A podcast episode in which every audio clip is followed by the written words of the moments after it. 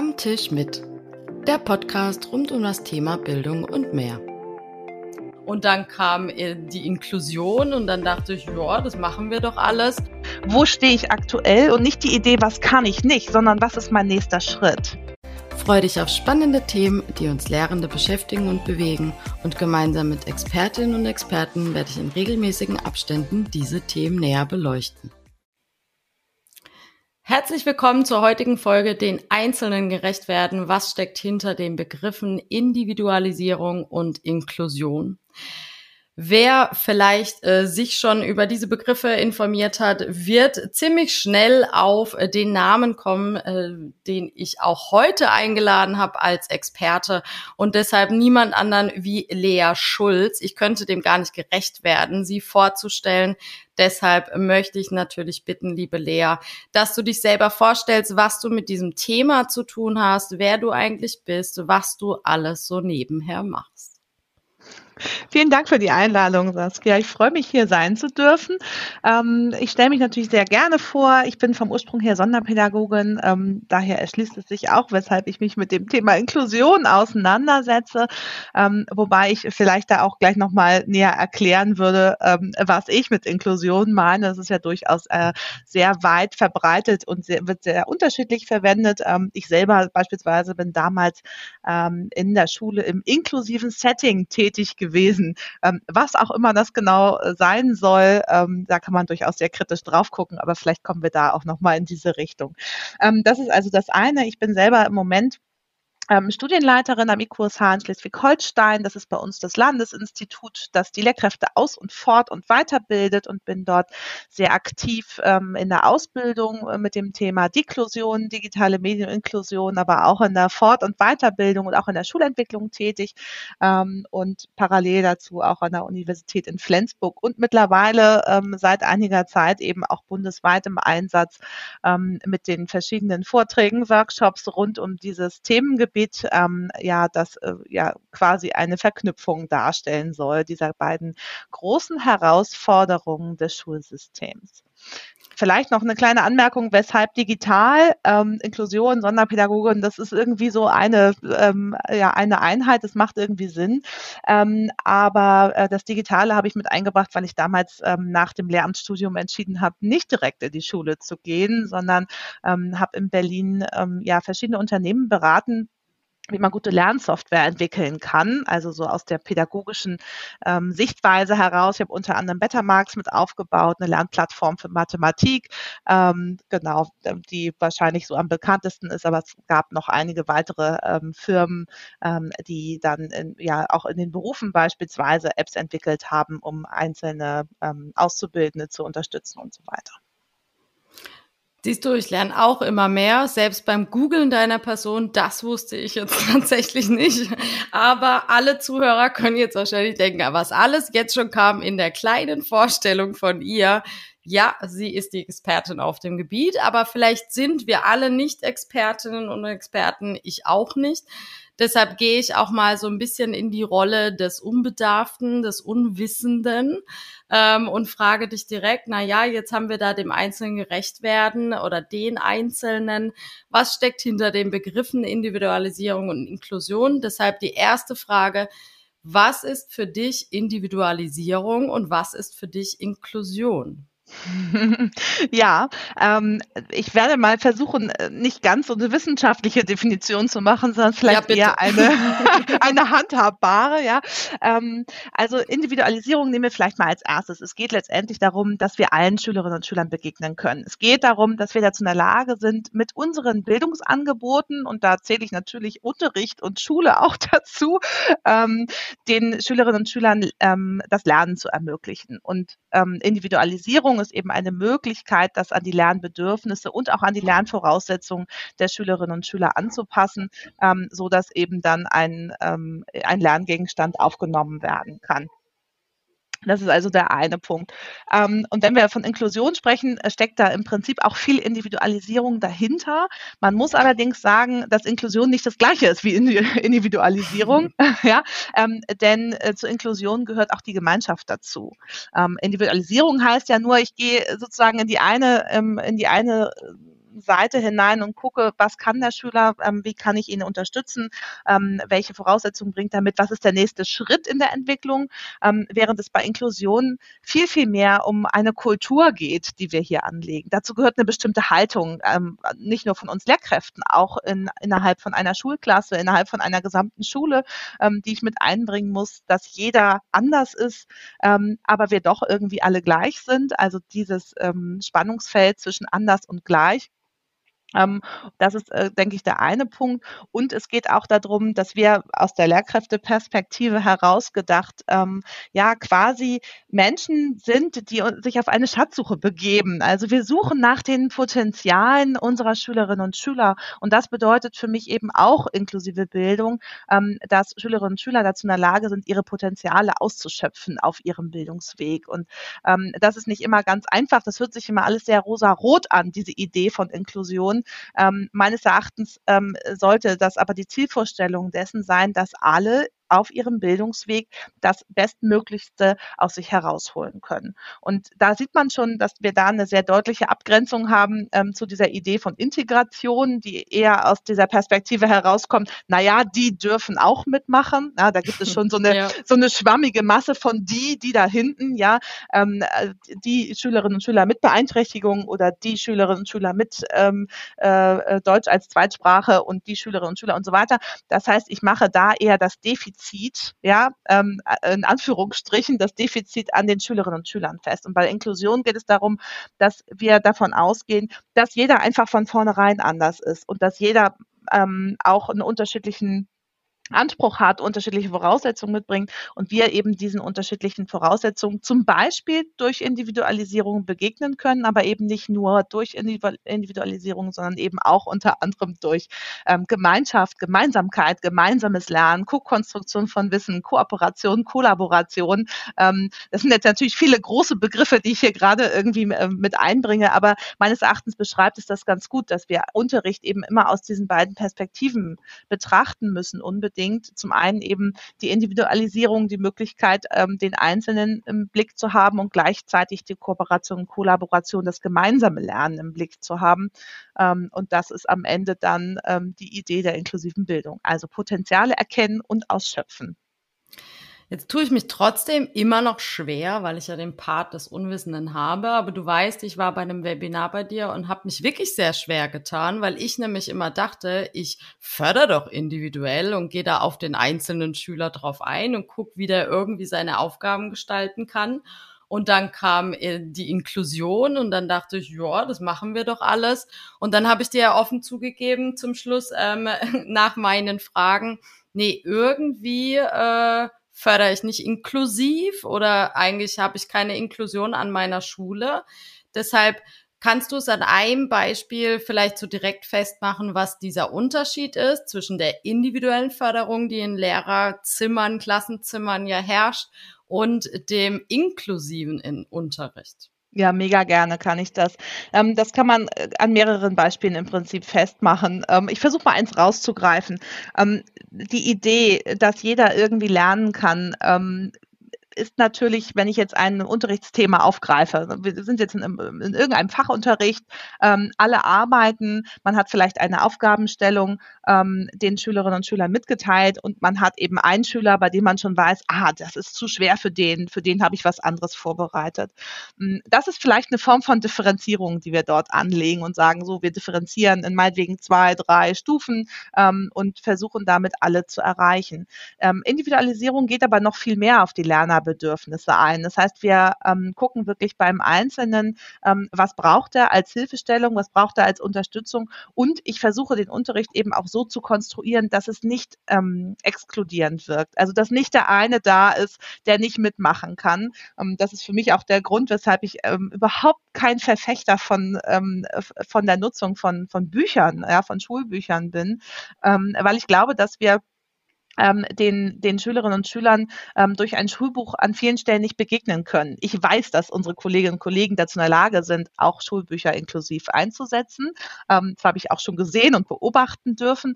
Aber dennoch ist es eben ähm, ein exkludierendes System immer spätestens dann, wenn ein Schüler oder eine Schülerin nicht in diesem Schulbuch arbeiten kann. Ne, und das, das bedeutet eben am Ende eben auch Inklusion. Es geht darum, dass wir wirklich den Einzelnen auch sehen und in seinen Bedürfnissen wahrnehmen und nicht alle in der Klasse eine ähnliche Sache bearbeiten, während zwei, drei andere irgendwie ähm, an ganz anderen Themen arbeiten und, und ganz woanders unterwegs sind. Also ähm, natürlich gibt es sowas wie individualisierte Lernphasen. Das sehen wir auch an vielen Modellschulen ganz großartig auch aufbereitet und ich ähm, bin auch großer Fan und Unterstützer davon, dass es solche individuellen Phasen gibt, wo man wirklich an seinen eigenen Zielsetzungen auch arbeiten kann, sich selbst reflektieren kann, gucken kann, wo stehe ich gerade, wo ist mein nächster Schritt und vielleicht auch irgendwie sowas wie einen Lernpartner an der Hand habe oder einen Lerncoach, der mich diesbezüglich unterstützen kann.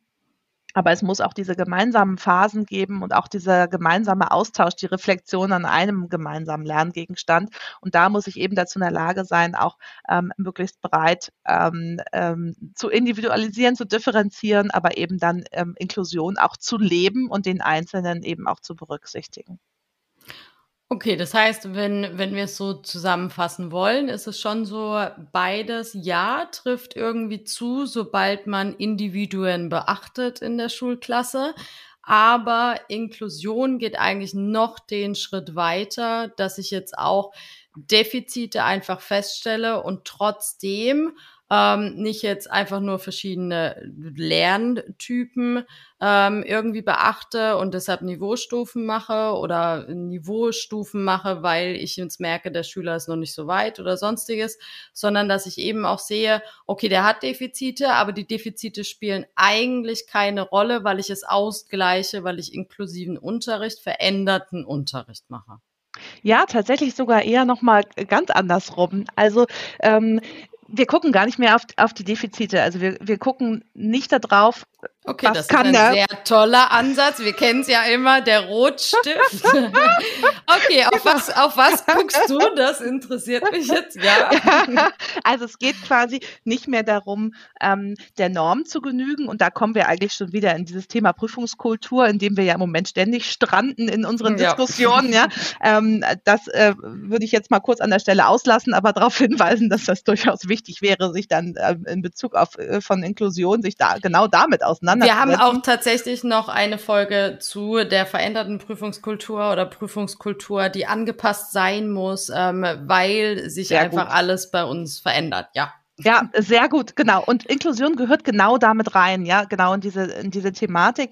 Denn wir wollen ähm, äh, äh, gar nicht, also gerade in, in dieser Bereich, äh, in diesem Bereich Inklusion gar nicht mehr diese Perspektive des Defizits einnehmen, sondern eher zu gucken, wo stehe ich aktuell und nicht die Idee, was kann ich nicht, sondern was ist mein nächster Schritt. Ne? Und das ist ja eine ganz positive Formulierung. Ich setze mir ein Ziel, versuche das zu erreichen. Das ist kein Ziel, das 100 Kilometer weit entfernt ist, das ist das Ziel, was ich direkt vor Augen habe. Das nächste Ziel, was ich erreichen möchte als Schüler oder als Schülerin.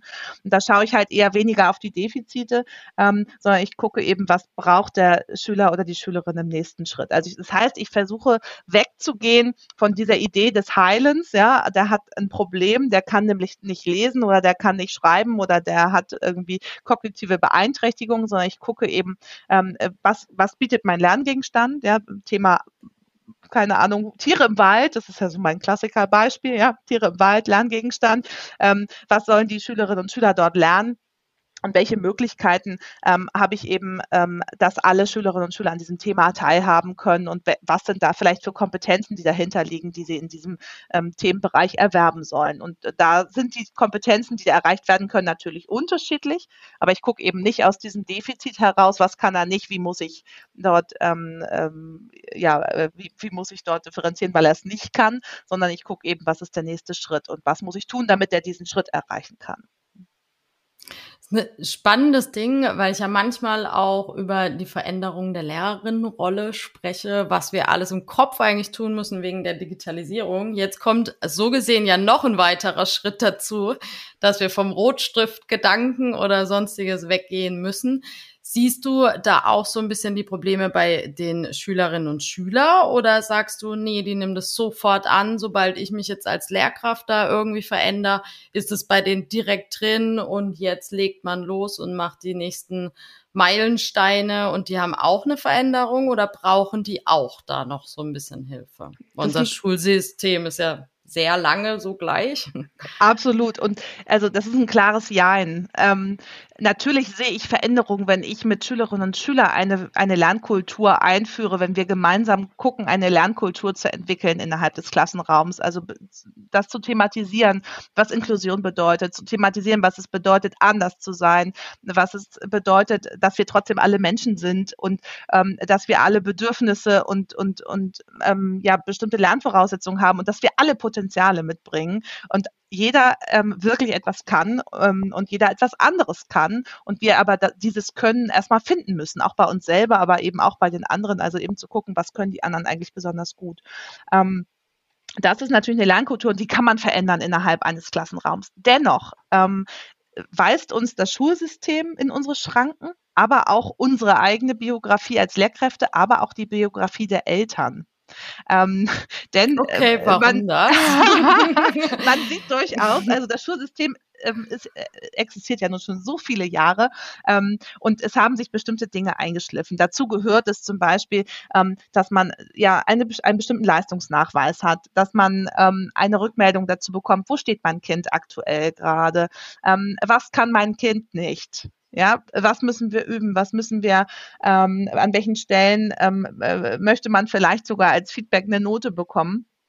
Und da hakt das System natürlich schon manchmal, auch in Bezug auf die Haltung, gerade wenn es darum geht, vielleicht auch einen Schüler mit Beeinträchtigungen in, ins Klassenzimmer zu holen, ähm, wo es vorher nicht der Fall war. Da gibt es dann schon die Fragen, inwieweit denn mein vielleicht fittes äh, Kind in dem Bereich ähm, da beeinträchtigt wird durch jemand, der dann ähm, ja vielleicht eine kognitive Beeinträchtigung mitbring, mit sich bringt. So.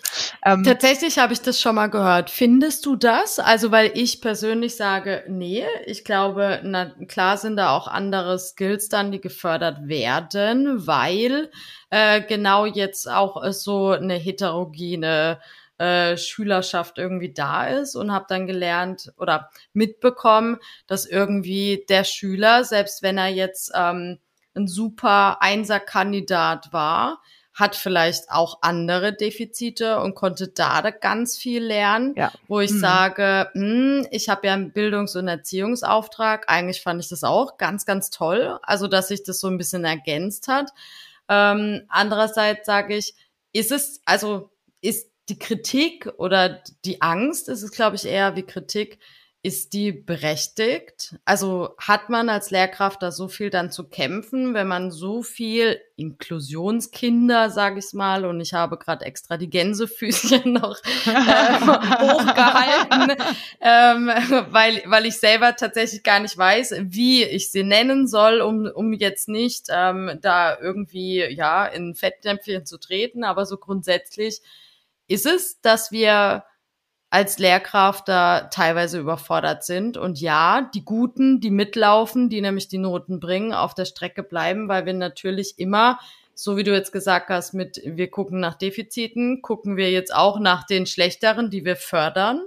Mhm ich, ich glaube, es ist einfach ein Problem unserer Gesellschaft, dass wir so groß geworden sind, dass wir beständig darauf gucken, welche Leistung ähm, erbracht wird ähm, mhm. in Bezug auf Kriterien, die ähm, uns das Schulsystem vorschreibt an bestimmten Stellen und mit der Idee, dass wir uns alle gleichzeitig entwickeln also alleine die Idee finde ich schon so vollkommen abstrus, ne, zu ja. glauben, ja, dass wir alle gleichzeitig, ne, also Karl Otto und ähm, Karl Gustav ähm, irgendwie im Gleichschritt, der eine in Physik, der andere in Biologie, die gleichen Schritte gehen. Ähm, wenn man sich das nee, mir wurde früher immer erklärt, dass ähm, wir Mädels ja einfach zwei Jahre weiter sind und deshalb müssen wir das verstehen, dass die Jungs da irgendwie noch keine Ahnung spielen und sonstiges und wir schon in der Pubertät sind sind. Eigentlich genau. fängt es doch damit schon an. Absolut. Also eigentlich fängt es im Kindergarten an, dass äh, das Mädchen rosa und Jungs blau tragen. Ja, also eigentlich ja, fängt es da ja schon an. Wenn wir es mal genauso, ja, eigentlich fängt es ja sogar schon in der Krabbelgruppe an, wo die Eltern miteinander vergleichen und kann deiner schon und ja, meiner krabbelt ja schon seitdem er sieben Monate ist. Ja, und meiner krabbelt ja schon seitdem und so weiter. Also dieses, dieser beständige Vergleich. Und wir nehmen damit unseren Kindern und unseren Jugendlichen nehmen wir die Möglichkeit, sich entwickeln zu dürfen. Und zwar auch interessensbasiert an vielen Stellen.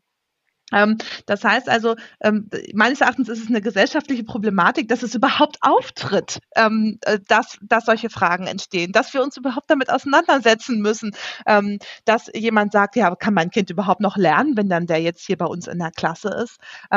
das äh, spricht nicht dafür, dass ich Vertrauen in mein Kind setze, dass der sich entwickeln wird und dass der lernen möchte. Ich bin mir sehr sicher, dass jedes Kind und jeder Jugendliche sich weiterentwickeln möchte. Das liegt in unserer Natur. Niemand hält einfach so an. Und wenn er anhält in seiner Entwicklung, dann hat das oft tiefergehende Gründe, die man äh, äh, näher betrachten muss. Ja? Also von daher, jeder möchte sich entwickeln. Und ich glaube, dass wir gerade als Lehrkräfte, ähm, dass es unsere Aufgabe ist, diese Entwicklung zu unterstützen. Und das können wir nicht, indem jeder im gleichen Fach im gleichen Schuljahr den gleichen Schritt nach vorne tritt. Hm? Das wird ja, so nicht funktionieren.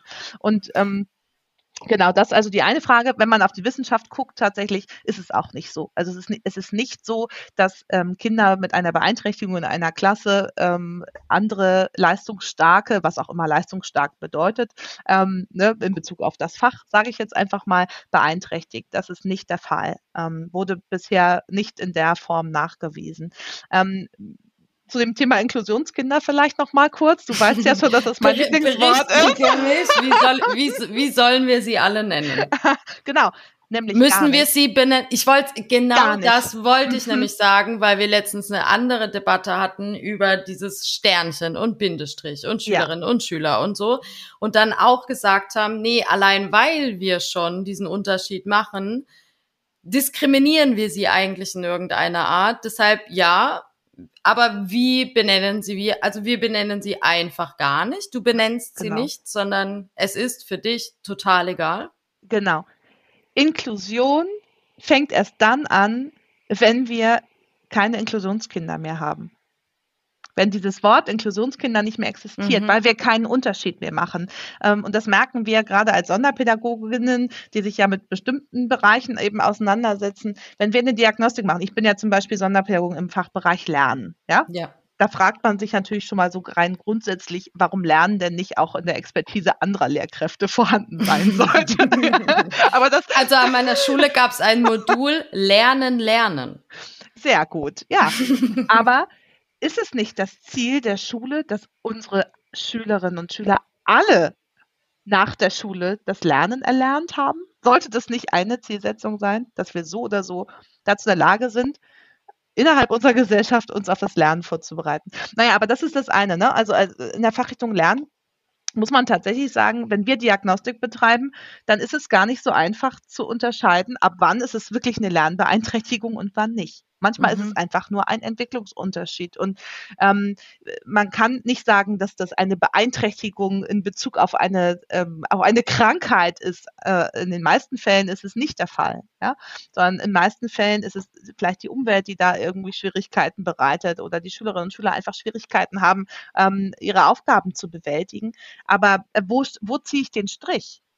Die Frage ist immer, wo ziehe ich den Strich? Wann würde man sagen, das ist jetzt ein Inklusionskind und das nicht.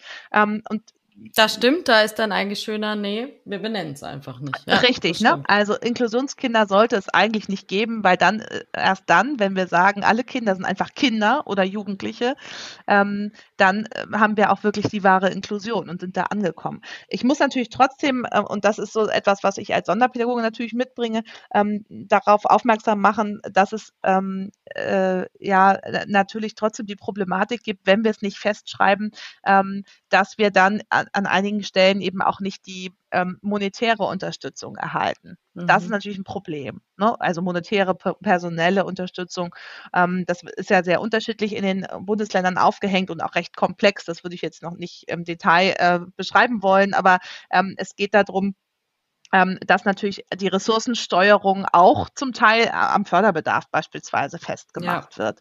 Und natürlich wollen wir Schülerinnen und Schüler ähm, unterstützen, die es besonders schwer haben beim Lernen. Das sind allerdings nicht nur die mit einem Förderbedarf, sondern es sind auch Kinder und Jugendliche, die in Armut leben, Kinder und Jugendliche, die vielleicht nicht so viel Unterstützung durch die Elternteile erhalten, die vielleicht gar nicht bei ihren Elternteilen aufwachsen, ähm, bei ihren Eltern aufwachsen ähm, äh, und, und, und. Also es gibt viele äh, Schülerinnen und Schüler, die man da da deutlich mehr in den Fokus nehmen muss. Und ich finde es auch wichtig, dass wir es da machen. Also wir können nicht sagen, ach, das sind jetzt alles Kinder hier. Ja, in meinem Klassenraum sitzen nur Kinder und ähm, ansonsten mache ich da überhaupt gar keine Unterschiede mehr und unterstütze einfach nur so, wie ich gerade denke, sondern es ist schon so, dass man ein Augenmerk haben muss und, mhm. und wirklich bei einigen Schülerinnen und Schülern eben besonders das betrachten muss. Also und manchmal sind es ja auch bestimmte Phasen. Eltern sind erkrankt oder ähm, der Schüler, die Schülerin ist selbst erkrankt oder vielleicht auch eine, eine psychische Schwierigkeit, die irgendwie vorliegt oder einfach eine belastende Situation, die auch nur zeitweise auftritt. Und meines Erachtens müssen wir einfach in diesem Bildungssystem dazu in der Lage sein, ähm, dann auch Beratung und Unterstützung in diesen Bereichen anbieten zu können toller Ansatz, den du hast. Jetzt hattest du auch noch einen anderen Ansatz, also zumindest glaube ich es, berichtige mich, wenn es nicht dein äh, erfundenes Wort, dein Beitrag ist. Ähm, wir hatten ja, ja jetzt natürlich die Chance, innerhalb von den letzten zwei Jahren da ziemlich nochmal loszulegen und Fahrt aufzunehmen in Bezug auf die Digitalisierung. Und äh, da bist du mit einem Begriff gekommen, aus meiner Sicht kommt er von dir, ähm, Diklusion. Und da frage ich mich natürlich als erstes, okay, was ist Diklusion? Was, was hast du, was verstehst du darunter, dass du das ins Leben gerufen hast? Und das andere ist aber auch, wie kann ich mir jetzt jetzt nenne ich es digitalisierte Inklusion. Wie kann ich das denn jetzt auch wirklich anhand von einem Beispiel, wenn ich in die Klasse reinkomme, umsetzen? Also was, was ist das? Kannst du das greifbarer ein bisschen machen, nachdem wir vielleicht den Begriff auch verstanden haben? Genau, also Diklusion ist eine Kombination aus digitale Medien und Inklusion und zwar ganz bewusst digitale Medien und nicht Digitalisierung oder Digitalität, mhm. sondern es soll beides umfassen. Also es geht sowohl um diesen Prozess, etwas Analoges in was Digitales zu übersetzen, ne, ähm, also Digitalisierung, als auch ähm, darum, eine Kultur der Digitalität in Schule zu erreichen und eben natürlich selbstverständlich ähm, diesen Kulturwandel, der sich in der Gesellschaft vollzogen hat, die Transformation, die Transformationsprozesse, die da sind, eben mit zu betrachten und zu gucken, was sich eigentlich verändert hat in dieser Welt. Und Inklusion soll diese Bereiche zusammenführen. Ähm, letztendlich ist es in der Schulentwicklung entstanden. Ich habe ähm, viele Schulen begleiten dürfen in ihrer Entwicklung in Bezug auf, ähm, ähm ja, auf das Thema digitale Medien. Also es wurden zum Beispiel Medienkonzepte geschrieben. Ähm, und mir ist an vielen, vielen Schulen aufgefallen, dass sowohl Medienkonzepte da waren, als auch Inklusionskonzepte, aber die beide überhaupt nicht miteinander in Verbindung gebracht ja, worden sind. Ich habe es bei mir auch versucht, bin kläglich gescheitert. Ja, wir genau. haben verschiedene Konzepte. Richtig, ne? Und das erschließt sich überhaupt nicht, denn diese beiden Querschnittsthemen, ne, also diese beiden riesengroßen Herausforderungen des Schulsystems, zumindest in den letzten Jahren und auch in den nächsten Jahren, ähm, müssen gemeinsam gedacht werden, weil wir ansonsten ähm, Exklusion produzieren. Ja, wenn wir, das haben wir jetzt in der, ähm, in der Pandemie im Prinzip sehr gut erleben können, was eigentlich passiert, wenn wir nur noch digitale Medien einsetzen und die ja. Schülerinnen und Schüler nicht vor Ort sind. Also auch dieser Bindungsaspekt ähm, mit den Lehrkräften äh, ähm, wegfällt beziehungsweise auf Distanz gehalten wird im wahrsten Sinne des Wortes. Ähm, was passiert dann eigentlich? Und wir haben viele Schülerinnen und Schüler verloren in der Zeit. Und ich denke, da kann fast jede Lehrkraft irgendwie aus dem Nähkästchen plaudern, was eigentlich passiert ist mit einigen Schülerinnen und Schülern, die einfach ähm, nicht so lernen konnten, wie sie es vielleicht in der Schule konnten. Wir haben also gesehen, man kann nicht teilhaben, Vielleicht, weil man in der Videokonferenz nichts hören kann. Das sind so klassische Beeinträchtigungen. Aber vielleicht auch, weil man nicht dazu in der Lage ist, ähm, sein Lernen zu strukturieren, sich selbst zu strukturieren, sich einen Zeitplan zu machen, ähm, selbstgesteuert zu lernen. Also da gehören eben noch viele weitere Bereiche dazu. Und aber auch digitale Medien in Bezug auf die digitalen Kompetenzen, die notwendig sind, auch richtig anzuwenden. Also auch das ist ein Punkt, ne, der so, sogenannte Digital Gap, der dazwischen liegt, ähm, eine Spaltung der Gesellschaft in Bezug auf die Kompetenzen, digitale Kompetenzen, das haben wir in der ICILS-Studie beispielsweise gesehen, aber auch in anderen mittlerweile nachgewiesen, dass ähm, die privilegierten Schülerinnen und Schüler sich von den bildungsbenachteiligten Schülerinnen und Schülern einfach unterscheiden in Bezug auf die äh, Verwendung von digitalen Medien und welche Kompetenzen sie ansprechen und nutzen. Also da ist eher diese Idee der Beschallung sozusagen im Vergleich zu ähm, einer wirklich medienkompetenten Anwendung. Mhm. Und, ähm, und wie könnte jetzt eine Unterrichtsstunde, wenn du sagst, okay, du setzt es um, mhm. ähm, mit digitalen Medien kriegst du das hin, Inklusion zu betreiben? ähm, ich, hatte, ich hatte wieder die, die Gänsefüße, ich habe meinen Arm gehoben. ähm, wie, wie kann man sich jetzt eine Unterrichtsstunde bei dir vorstellen? Also wie kann ich kann ich jetzt wirklich diese Durchmischung oder, oder Verankerung schaffen, dass digitale Medien Einzug halten, aber ich trotzdem niemanden verliere, damit reinbringe? Gibt es da Tools, wo du sagst, die sind immer bei mir drin? Gibt es da ganz, ganz viele verschiedene auch? Oder also wie ist so eine, eine Stunde strukturiert, wo du sagst, damit könnte ich es jetzt gut beschreiben? Mhm. Ähm, vielleicht so ganz grundsätzlich vorweg, es gibt keine inklusiven Tools das werde ich ganz oft gefragt. Lea, sag doch mal, was ist denn so dein inklusives Was kann ich Tool? nehmen? Ja, genau. Die App-Liste. ja, genau. Ähm, und dann ah, Jetzt muss ich kurz wieder spoilern. Mhm. Doch, ähm, wir sagen es wegen der App-Liste. Es wird eine Folge geben, ähm, wo ein Apps-Bashing kommt ähm, und wir natürlich ganz, ganz viele nennen. Aber wir sind bei deinem Thema. Großartig, großartig. Also ich bin gespannt. Ich glaube, das wird viele Zuhörer finden in jedem Fall.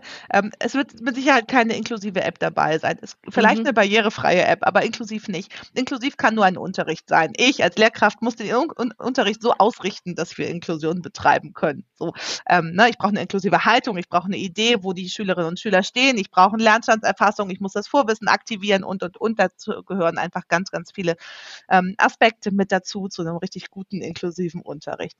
Ähm, digitale Medien können mich aber dabei unterstützen und ähm, zwar in, in verschiedenen Bereichen. Also ich kann sowohl den einzelnen Schüler oder die einzelne Schülerin unterstützen, indem ich ähm, die vielleicht ein Ziel erreichen möchte und sie aber in einem bestimmten Bereich eine Beeinträchtigung ähm, erfährt, wo sie einfach nicht weiterkommt. Also beispielsweise soll ähm, ein Protokoll geschrieben werden zu einem Versuch, der im, im naturwissenschaftlichen Unterricht mhm. beschrieben wird. So. Und ähm, ich habe nun aber Schülerinnen und Schüler, die vielleicht ähm, nicht über ausreichende schriftsprachliche Kompetenzen verfügen, so dass es sie sehr anstrengt, wenn sie schreiben, ähm, äh, dass sie sich dann nicht mehr auf das Protokoll oder auf den Versuch ähm, ja, konzentrieren können. Und da habe ich die Möglichkeit, durch digitale Medien dann, zum Beispiel durch das Diktieren, eine ganz einfache Diktierfunktion oder meinetwegen auch mit einem Book Creator, ne? also gibt ja viele Varianten, mhm. Audios mhm. aufzunehmen, ähm, diesen Schülerinnen und Schülern trotzdem die Teilhabe ähm, zu ermöglichen ähm, an diesem Versuch. Und schon sieht man auch diesen Unterpunkt der Kollaboration. Es ist notwendig, dass ich verschiedene Zugangswege schaffe zu einem Lerngegenstand. Und wenn ich jetzt mal bei dieser Protokollsituation bleibe ähm, und ich vielleicht sogar den Book Creator ähm, anwende, jetzt als ein Beispiel, dann könnte ich sagen, der eine Schüler, ähm, der stellt seine Vermutung auf, indem er sie als Audio aufnimmt. Der zweite Schüler, der schreibt sie vielleicht und tippt sie mit der Tastatur. Ja. Der dritte Schüler diktiert sie ein über die Tastatur. Der vierte Schüler macht vielleicht eine Zeichnung oder irgendwie ein Foto oder ähnliches. Ähm, also es gibt mehrere Varianten, das dort abzubilden. Ne? Dann wird der Versuch durchgeführt. Auch hier habe ich wieder mehrere Möglichkeiten, die Versuchsdurchführung zu beschreiben. Ich kann es aufschreiben, notieren, ich kann einen Film einfügen, ich kann ein Foto machen und habe eine unterschiedliche Ergebnisdarstellung und berücksichtige damit eben verschiedene Lernvoraussetzungen und dass der Schüler oder die Schülerin eben auch selber wählen kann, ähm, welche Zugangsmöglichkeit für sie oder ihn jetzt gerade passig ist, um das Lernziel, nämlich ähm, diesen Versuch zu verstehen und durchzuführen, zu protokollieren und am nächsten Tag vielleicht sogar nochmal reinzugucken, was denn da passiert ist, um es mit dem zweiten Versuch zu vergleichen, ähm, um das eben zu erreichen. Und das ist für mich eine Form, also assistive Technologien als eine Variante, einzelne Schülerinnen und Schüler zu unterstützen. Und wir sehen, dass es auch eine Auswirkung hat, zum Beispiel für Kollaboration, Kooperation. Ähm, ich sehe aber tatsächlich auch die Vorteile in der Individualisierung. Ne? Also gerade so große Lernmanagementsysteme, Zusteuerung von Lerninhalten zu einzelnen Schülerinnen und Schülern, das eine bessere Steuerung. Auch, ja. ne? ähm, vielleicht auch adaptive Lernsysteme. Davon gibt es leider noch viel zu wenige. Wir haben es mit Betamax versucht, in Richtung Adaptivität zu gehen äh, hat auch an vielen Stellen geklappt. Es ist aber unglaublich kompliziert, sowas zu bauen, weil man ja so äh, wirklich ein Gehirn im Hintergrund bastelt. Ne? Mhm. Ne? Muss ja jeden Fehler, der irgendwie eingegeben wird von Schülerinnen und Schülern, musst du ja hinterlegen mit einem Tipp, ähm, sodass der eine, eine individuelle Rückmeldung auf dieses jeweilige Fehler, Fehlverhalten erhält. Und das ist echt nicht ganz einfach. Also wirklich ein echtes adaptives Lernsystem, das nicht nur richtig und falsch berücksichtigt zu basteln. Das ist aber auch ein Potenzial, das, glaube ich, in der Zukunft umso mehr Wichtigkeit erlangen wird. Und etwas, was wir ganz oft vergessen, ist auch die Rolle der Lehrkräfte wir haben ja die Aufgabe, ähm, diesen, dieser Vielfalt im Klassenraum zu begegnen. Und das ist echt eine Herausforderung. Ne? 28 Schülerinnen und Schüler in einer Klasse und dann zu gucken, wie kann ich dem jeweils Einzelnen dort begegnen. Ähm, und auch da habe ich die Möglichkeit, eben ähm, mittlerweile auf eine Menge Datenbanken zurückzugreifen. Visualisierungen, Piktogramme, 3D-Objekte, 360-Grad-Grafiken, um so einen Lerngegenstand vielleicht anschaulicher zu gestalten, um einen besseren Zugang zu ermöglichen. Oder auch ähm, ähm, Unterrichtsvorbereitung und Nachbereitungsprogramme, digitale Diagnostik, wo ich eine automatische Auswertung habe und am Ende eben sehen kann, wo stehen die einzelnen Schülerinnen und Schüler ähm, und ich mich da vielleicht gar nicht mehr so sehr drum kümmern muss. Also das sind alles so meines Erachtens echt Potenziale, um diese beiden Bereiche ähm, gut miteinander vernetzen zu können und am besten natürlich noch eine Infrastruktur, damit das multiprofessionelle Team auch wirklich multiprofessionell arbeiten kann. Aber also ich habe ne, die Liste ist echt lang. Also ja, und ich, und ich wollte auch sagen, so jetzt ist es ein Podcast, aber jeder, der dich sehen würde, sie blüht gerade auf. ähm, ähm, wir sind leider schon Richtung Ende, aber jetzt hast du nicht, glaube ich, so richtig in Fahrt geredet, weil es dein Thema ist, das merkt man. Ähm, es kann auch ein Herzensthema von anderen sein. Deshalb eine vorletzte Frage. Ähm, was, was gibst du denn als Tipp unerfahrenen, aber motivierten oder auch einfach Anfängerinnen und Anfängern mit, wo, wo könnten Sie denn jetzt ansetzen? Also das, was du jetzt seit Jahren machst, das kann ja jetzt einfach keiner leisten, sondern wie kann man denn jetzt die ersten Schritte machen, um in dem Bereich mal die Schüler wirklich so den, den, jetzt kommen wir zum Thema, den Einzelnen gerecht werden? Mhm. Ähm, ich habe äh, damals den, den Schulen, die so gestartet haben, vor allem empfohlen, ähm, sich heranzutrauen an äh, kreative Medienproduktion. Das ist tatsächlich immer als erstes, wenn man denkt, oh Gott, so ein Film produzieren, wie soll ich das jemals schaffen? Da muss man ein Filmschnittprogramm und so weiter. Ähm, und ich möchte wirklich eine große Empfehlung aussprechen. Lasst eure Schülerinnen und Schüler miteinander arbeiten und solche Dinge produzieren. Es gibt mittlerweile Apps, die ganz großartig, super einfach, ich habe sie schon in der Kita angewendet, ja, also wirklich mit den jüngsten Schülerinnen und Schülern nutzbar sind. Dazu gehört der Book Creator, um ein E-Book zu produzieren, beispielsweise auch. Ähm, einfach mal die Schülerinnen und Schüler gemeinsam damit arbeiten zu lassen und diese verschiedenen Zugänge ähm, zu ermöglichen. Der eine macht ein Foto, der nächste schreibt, der nächste ähm, diktiert und so weiter. Das, was ich gerade ja schon benannt hatte, ja. also diese verschiedenen verschiedenen ähm, medialen Aspekte, die dahinter stehen, ähm, oder eben auch wirklich Kleinstfilmchen zu produzieren, produzieren zu lassen und dann zu erleben, was da in Kooperation, Kollaboration entsteht. Ob es jetzt ein Stop-Motion-Film ist oder ob das ähm, vielleicht auch eine, eine, äh, ja, eine einfache Anwendung ist, so wie Adobe Spark oder ähnliches, oder einfach nur mit der Filmkamera äh, ähm, eines äh, mobilen Endgerätes etwas aufzunehmen, ähm, das dann vielleicht sowas wie ein Erklärvideo ist oder vielleicht auch einfach nur darstellt, ein Ergebnis Ergebnisdarstellung ist von dem, was produziert worden ist, das hat einen unglaublichen Effekt. Und wenn man das sich mal so getraut hat, wird man merken, oh, das ist ja echt cool. Und dann versucht man vielleicht nach und nach auch so einzelne Funktionen sich nochmal näher anzuschauen. Also Bedienungshilfen sind meines Erachtens ein wichtiger Tipp, ähm, gerade wenn man äh, zum Beispiel mit Tablets arbeitet. Also wie kann ich diktieren, wie kann ich ähm, mir Texte vorlesen lassen, Zugänglichkeit ähm, zu schaffen unser Schulsystem ist unglaublich schriftsprachlich geprägt. Und das ist oft ein großes Exklusionskriterium für viele Schülerinnen und Schüler, weil sie entweder nicht so gut lesen oder so gut schreiben können oder weil es sie massiv anstrengt, weil sie immer wieder negative Erfahrungen mit diesem Thema gesammelt haben über die ganze Schulzeit hinweg. Und dann sieht man immer schon am Augenrollen, oh, schon wieder muss ich was aufschreiben.